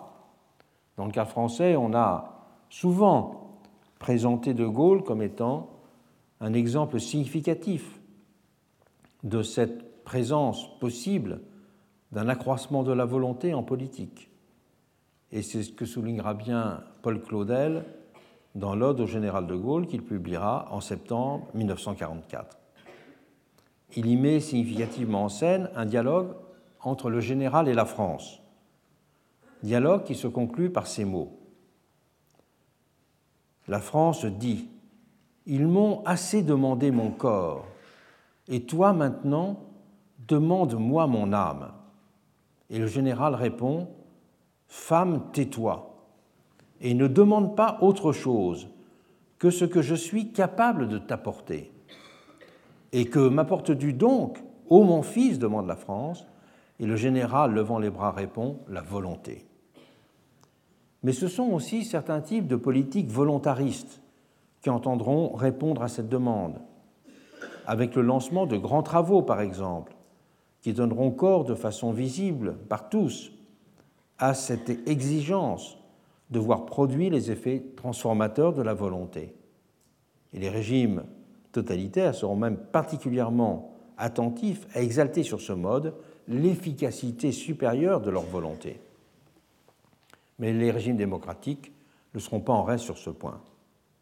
L'importance irréductible du pouvoir exécutif et l'autonomie de son champ procèdent de cette demande de volonté qui ne peut être satisfaite par les seules voies habituelles, législatives, représentatives, de la volonté générale. Le gouvernement apparaît pour les citoyens comme le pôle nécessaire d'activation de cette volonté, d'où les frustrations qui découlent de l'écoute des discours qui mettent l'accent sur les contraintes et semblent renoncer à la possibilité de voir étendu le champ des possibles. Mais d'où aussi, parallèlement, le succès des promesses d'élargissement de ce champ, fussent-elles démagogiques et dépourvues de perspectives effectivement praticables. Si la démocratie et la, modernité sont inséparables d'une affirmation opératoire du rôle de la volonté, c'est donc aussi à une redéfinition de celle-ci qu'il faut s'atteler pour repenser le pouvoir exécutif. Le pouvoir exécutif ne naît pas simplement d'une sorte de limitation de la volonté générale au regard de la demande moderne de volonté. Il naît aussi d'un certain nombre d'asymétries du pouvoir en démocratie. Outre les données de l'économie de la volonté, la consistance propre du pouvoir exécutif procède en effet de l'existence d'un ensemble d'asymétries du pouvoir. On peut en distinguer trois catégories principales.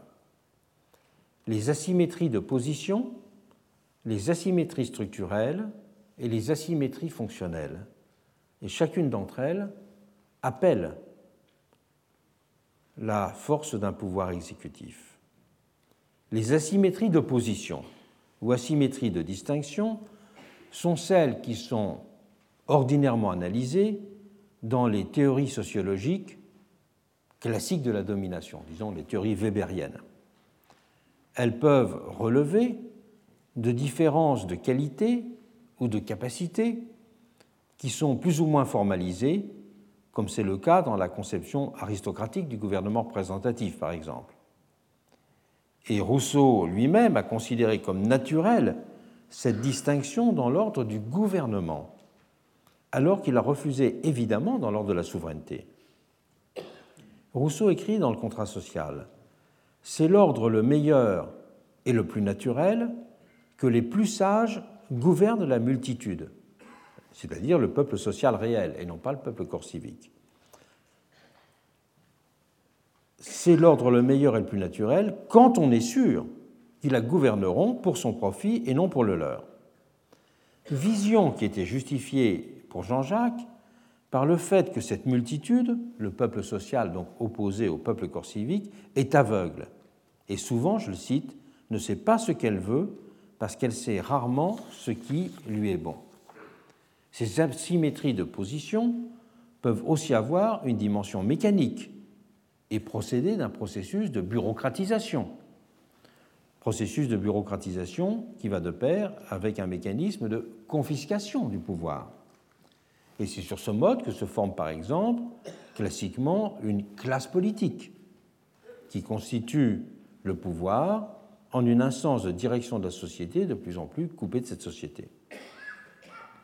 Dans les deux cas, le pouvoir exécutif sera alors compris comme l'instance pratique de la domination des gouvernés. C'est donc la symétrie des gouvernants et des gouvernés fondée sur ces asymétries qui définit le pouvoir exécutif. Mais il y a aussi des asymétries structurelles. En démocratie, c'est le peuple, directement ou plus souvent par l'intermédiaire de ses représentants, qui est l'auteur des lois auquel il se trouve devoir obéir. Le peuple soumis aux lois doit en être l'auteur. C'est ce qu'a souligné Rousseau dans une formule fameuse. Mais est-ce à dire si le peuple soumis aux lois d'en être l'auteur, est-ce à dire que la démocratie revient à s'obéir à soi-même? Ou plus précisément, peut-on se gouverner soi-même?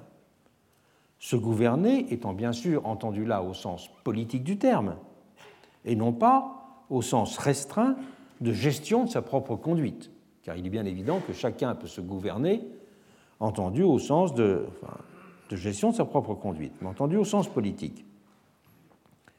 Peut-on se gouverner soi-même? Cette question peut être appréhendée de deux façons, dans une perspective sociologique ou dans une perspective institutionnelle. En termes sociologiques, la question de l'autogouvernement du peuple, que je prendrai soin dans le cours de bien distinguer de l'idée d'autogestion, la question de l'autogouvernement du peuple se heurte au fait de l'écart qui sépare le peuple qui fait les lois et le peuple qui doit leur obéir. Le peuple qui fait les lois est en effet le peuple corps civique, qui est un en son essence, même s'il n'est constitué que par la fiction du pouvoir majoritaire tandis que le second, le peuple social, il est caractérisé par la diversité de ses conditions et sa déclinaison pratique en comportement individuel. Le peuple social est le pluriel de comportements individuels. Alors que le peuple corps civique est l'expression de la volonté générale. Et c'est un point sur lequel Rousseau avait fortement mis l'accent dans un passage souvent mal interprété du livre 3 du contrat social consacré justement à la question du gouvernement. On connaît les derniers mots du chapitre 4 de ce livre 3 consacré au gouvernement du contrat social. Chapitre 4 qui a pour titre la démocratie. Rousseau dit S'il y avait un peuple de Dieu, il se gouvernerait démocratiquement un gouvernement si parfait ne convient pas à des hommes. Ces formules ont souvent été mal interprétées. Elles ont été prises comme une euh, déclaration en quelque sorte fataliste de Rousseau, disant qu'il était impossible de réaliser la démocratie. Mais elles ne veulent pas dire que Rousseau avouait in fine son scepticisme vis-à-vis -vis de la possibilité d'une émancipation politique et d'une euh, construction autonome du monde humain. Il voulait seulement, j'attire votre attention, souligner par ces mots que la généralité de la loi serait menacée si le législateur avait la latitude de la modifier au moment de l'exécuter. En l'exécutant, il quitterait en effet de fait ses habits de généralité les habits de généralité du corps civique pour n'être plus qu'un corps social gestionnaire de la particularité, susceptible donc d'être tenté de privilégier des intérêts spécifiques. Tandis que les dieux, eux, ne sont pas menacés par une telle dualité, parce qu'ils persévèrent toujours dans leur être essentiel. Alors que cette possibilité de persévérer dans son être essentiel dénonciateur de la volonté générale serait mise en danger dans euh, la transformation en agent exécutif. C'est pourquoi Rousseau appelait à séparer la souveraineté, la souveraineté là qui est la souveraineté du peuple, irrécusable, et le gouvernement qui devait être à ses yeux exercé par un homme ou un petit groupe d'hommes. Pourquoi? Ce n'est pas parce qu'il avait une préférence en soi pour l'idée aristocratique ou l'idée monarchique, mais s'il pense que le gouvernement doit être aristocratique et monarchique, c'est à partir d'une réflexion sur la corruption. C'est qu'il pense que euh, la corruption d'un petit corps est moins susceptible d'être développée que la corruption d'un grand corps.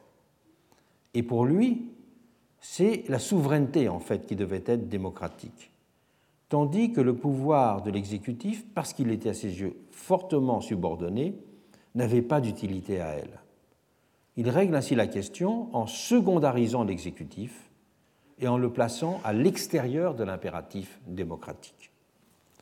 Donc, il y a chez lui explicitement une sortie de l'impératif démocratique de la question euh, du euh, gouvernement et donc du pouvoir exécutif. Et même si l'on ne reprend pas ce raisonnement de Rousseau, subsiste le fait de l'écart entre peuple social et peuple corps civique. Le gouvernement, dans ce cadre, n'est pas seulement le pouvoir exécutant les lois, avec la relative, je développerai longuement cette question-là la semaine prochaine, avec la relative passivité que cette notion impliquait pour les esprits du XVIIIe siècle. Il doit aussi être l'interface actif, gestionnaire de la symétrie structurelle entre les deux peuples. Le gouvernement, en d'autres termes, est l'interface gestionnaire de la distance entre le peuple corps civique et le peuple corps social. Car ces actions s'adressent et visent à modeler le peuple corps social alors que sa légitimité procède du peuple corps civique. Et on ne peut pas se gouverner, ne peut pas se gouverner politiquement soi-même, car il y a deux espèces de soi qui ne coïncident pas. Le moi du citoyen, c'est-à-dire la généralité qui est en moi, et le moi de l'individu, marqué par ma, par ma particularité. Et vous savez que dans un passage célèbre de l'Émile, Rousseau en a conclu à l'impossibilité de faire coïncider les deux figures du citoyen et de l'individu. Et c'est pour cela que, de ce point de vue, l'individu que l'on est doit toujours être gouverné. Il y a toujours pour cela une extériorité de fait entre le pouvoir et les individus, entre le pouvoir de la généralité et les situations de particularité. La perspective institutionnelle prolonge donc là le constat sociologique pour établir la nécessaire autonomie du pouvoir exécutif. Le pouvoir exécutif, il résulte en troisième lieu d'une asymétrie fonctionnelle.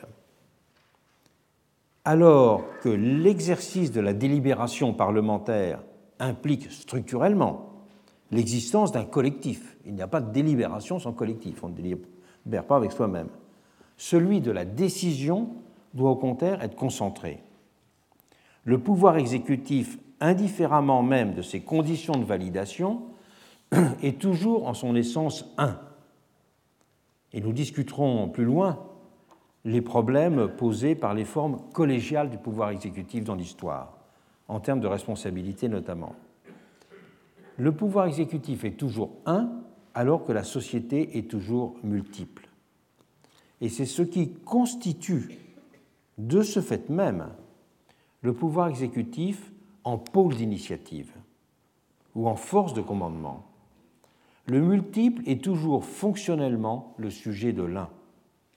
Et l'un n'en est donc pas que la forme idéalisée ou achevée.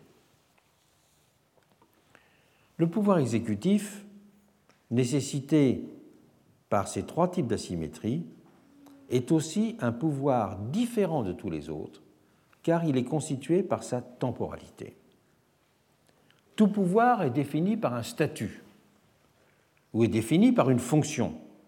Le statut définit les conditions de formation, la composition, les conditions de fonctionnement d'un pouvoir. Et la fonction précise l'objet, le champ d'action avec ses bornes. Statut et fonction sont constituants de ce qui forme une institution ou une autorité. Et c'est à partir de tels critères que l'on peut adéquatement caractériser le pouvoir législatif ou l'autorité judiciaire, en analysant ces deux variables de statut et de fonction. Mais le pouvoir exécutif ne peut pas, lui, être vraiment décrit de cette façon.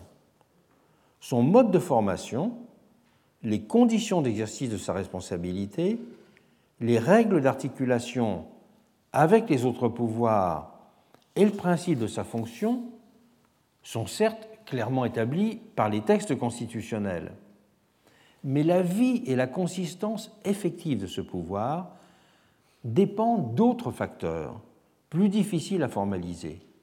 Ils sont une fonction du temps et de l'activité pratique. Le pouvoir exécutif est d'abord pratiquement déterminé par son activité et pas seulement par sa fonction. Cette activité est directement indexée sur des décisions réfléchies. Mais cette activité est aussi dépendante des événements auxquels le pouvoir exécutif doit faire face, des situations de crise qu'il doit affronter. Il est de ce point de vue fortement constitué par des déterminations extérieures. Concentrant toutes les demandes sociales, il s'inscrit en outre dans une dynamique permanente d'expansion. Et il illustre bien aussi, par ailleurs, ce qu'enseigne la sociologie des organisations, à savoir la propension d'un pouvoir à se dilater sur la base des marges d'indétermination dont il est susceptible de se saisir.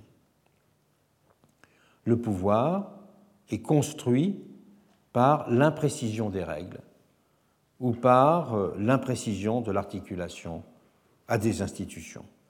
Et le pouvoir exécutif est celui qui remplit toutes ces imprécisions, toutes ces indéterminations, toutes ces marges. Et c'est de cette façon pratique que le pouvoir exécutif est devenu dans les faits le premier des pouvoirs, accroissant même de façon continue son rôle d'initiative dans la proposition des lois, ces lois prenant d'ailleurs de plus en plus l'aspect de décision, d'où leur prolifération, j'y reviendrai longuement bien sûr. Et d'autre part, le pouvoir exécutif n'existe pas de façon intemporelle.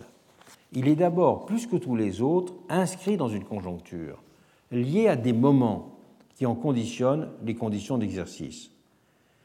Et Rousseau a été l'un des rares auteurs à souligner cette dimension, en estimant que les problèmes posés par le pouvoir exécutif étaient liés à son régime de temporalité, régime de temporalité désaccordé de celui du législatif. Il note ainsi dans le contrat social le mal vient de la permanence de l'exécutif et de l'intermittence du législatif.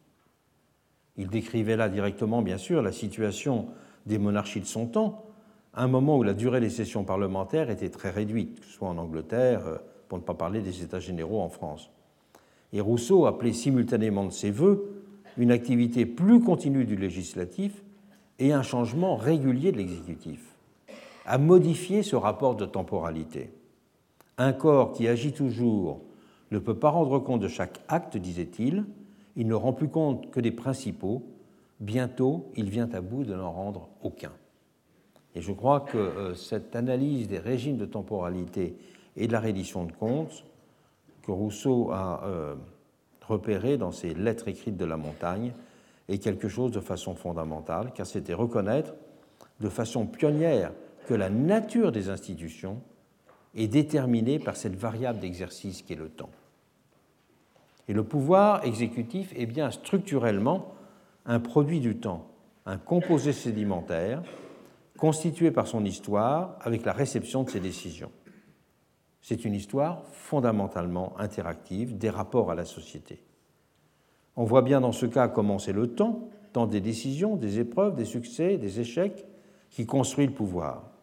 Et pour le dire autrement, le pouvoir exécutif s'identifie à des politiques et à des modes situés de relation avec la société. Il est une expérience, une pratique, avant d'être une institution.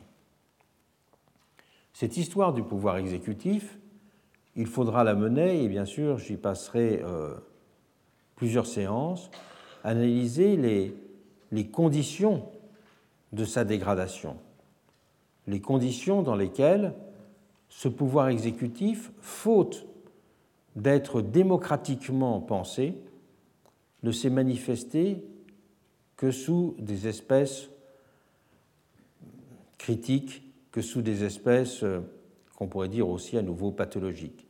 Ce sera le cas de la démocratie publicitaire, qui exalte la légitimité d'autorisation et qui euh, se présente comme le régime qui incarne la volonté, sans mettre en cause, justement, sans plutôt honorer cette dimension d'exercice.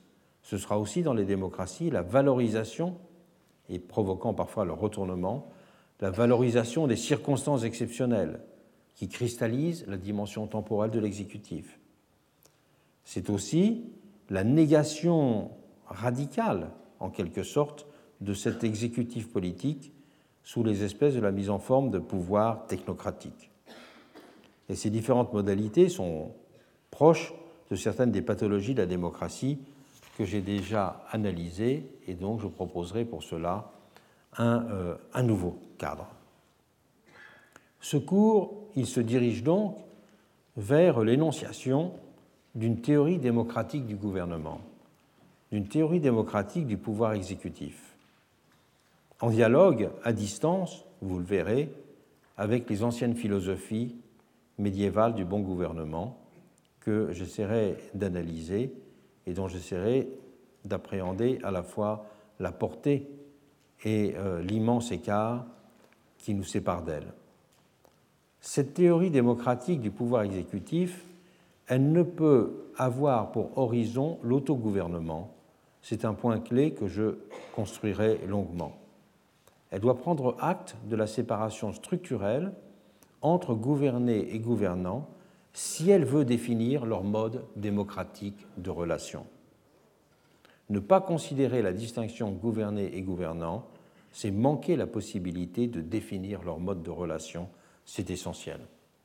Ce travail s'orientera vers une approche de la qualité démocratique, qualité qualifiant un mode d'interaction entre gouverné et gouvernant, et qui nous amènera là à distinguer gouvernement interactif et démocratie participative. Ce sera aussi une autre façon de reprendre de façon beaucoup plus élargie la question que certains ont intellectuellement, que ce soit en histoire ou en philosophie politique, remis à l'ordre du jour à partir de la question du chef en démocratie.